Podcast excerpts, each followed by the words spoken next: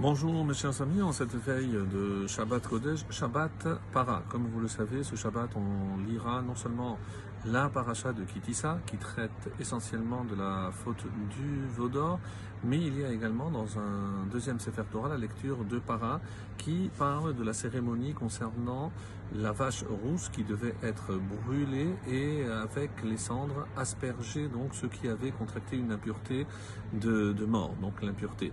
Et euh, la Haftara euh, que nous lirons ce, ce, Shabbat ne correspond pas à la paracha de Kitissa, mais euh, bien évidemment, vous l'aurez compris, c'est avec la Haftara de Para. Alors, c'est tiré du prophète Yecheskel, et de quoi est-il question? C'est de la même façon qu'un homme qui a contracté cette impureté devait recevoir ses aspersions le troisième et le septième jour pour pouvoir être purifié. Et eh ben ici, le prophète Yecheskel se projette dans les temps messianiques où il euh, nous annonce que euh, au moment de la venue du Mashiach, Hachem va aussi nous asperger pour nous rendre purs. Alors, euh, évidemment, il faudra revenir sur le texte qui a été écrit concernant le retour du premier exil après la destruction du temple.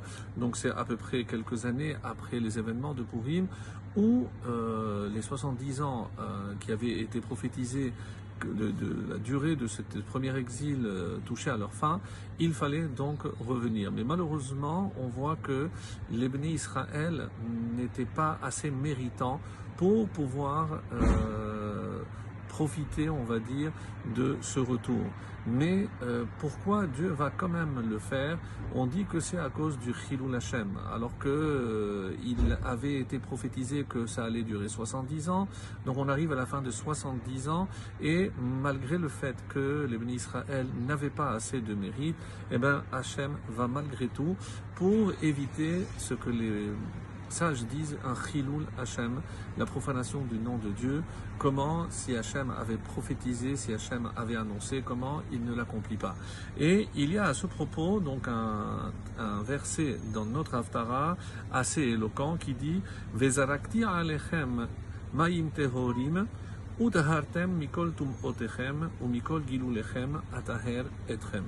Donc je verserai euh, sur vous des eaux pures et vous serez purifiés. De toutes les impuretés, de toutes vos saletés, je vous purifierai. Et ici, les commentateurs voient une allusion à la fin des temps. C'est-à-dire que même si pour notre délivrance, on espère très très euh, rapide, Bezrat Hashem, eh ben, il y a des gens qui ne sont pas méritants, eh ben, Hachem va malgré tout euh, purifier tous les juifs, comme le verset suivant nous le dit, Venatati lachem lev chadash,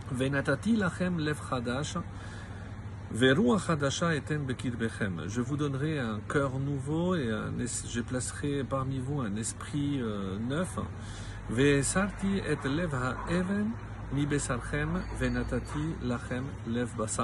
Et je remplacerai alors votre cœur euh, fait de pierre par un cœur fait de chair. Autrement dit, nous sommes aussi confrontés un petit peu euh, à l'instar de ce qui s'est passé à la fin du premier exil concernant le fait que énormément de juifs n'avaient pas encore compris que ce que Hachem attendait du peuple juif, c'est qu'il fasse justement Teshuvah pour pouvoir envoyer le Mashiach tant attendu et enfin euh, voir la reconstruction du temple. Et à quoi cela ressemble-t-il Il y a un exemple très euh, parlant euh, qui nous est donné par le Rav Dessler et qui nous dit c'est comme si pour se reconnecter avec Hachem, il y avait une échelle. Les tzadikim vont puiser la force qu'ils ont pour monter sur cette échelle. Euh, après, il y a ce qu'on appelle les bénonymes, ceux qui sont un peu faibles. Ceux-là, ils ont besoin d'aide. Donc peut-être en s'aidant ou quelqu'un d'autre va l'aider. Peut-être même le tzaddik va essayer de tirer. Mais euh, à quoi est comparé le, rachat gamour? Le rachat, c'est quelqu'un qui n'a pas de jambes. Comment espère-t-il pouvoir grimper? Alors, c'est là qu'intervient donc ce pasouk en disant Venatati lachem, justement, euh, lev chadash veru ben, contrairement au tzaddik qui doit lui puiser la force en lui, eh ben, le rachat, c'est Hachem lui-même qui s'occupera de lui. Donc euh, c'est peut-être assez, euh, on va dire, optimiste comme euh, vision, le fait de savoir que pour la délivrance finale, Bezrat Hachem, c'est Hachem lui-même qui va s'occuper de notre purification et on a bien compris que cette purification, Vezarakti Lachem donc cette eau, c'est lorsque les sources de la Torah vont se répandre et que tout le monde va enfin comprendre la profondeur, la beauté et ce côté véritablement euh, inévitable de, la Torah, parce que sans la Torah, le peuple juif et le monde ne peut pas tenir. Alors lorsque tous les juifs se rendront compte, eh ben, on assistera à cette vision de délivrance avec la reconstruction du Beth Amikdash. Bimhera beyamenu. Amen. Shabbat. Shalom. Mevorach.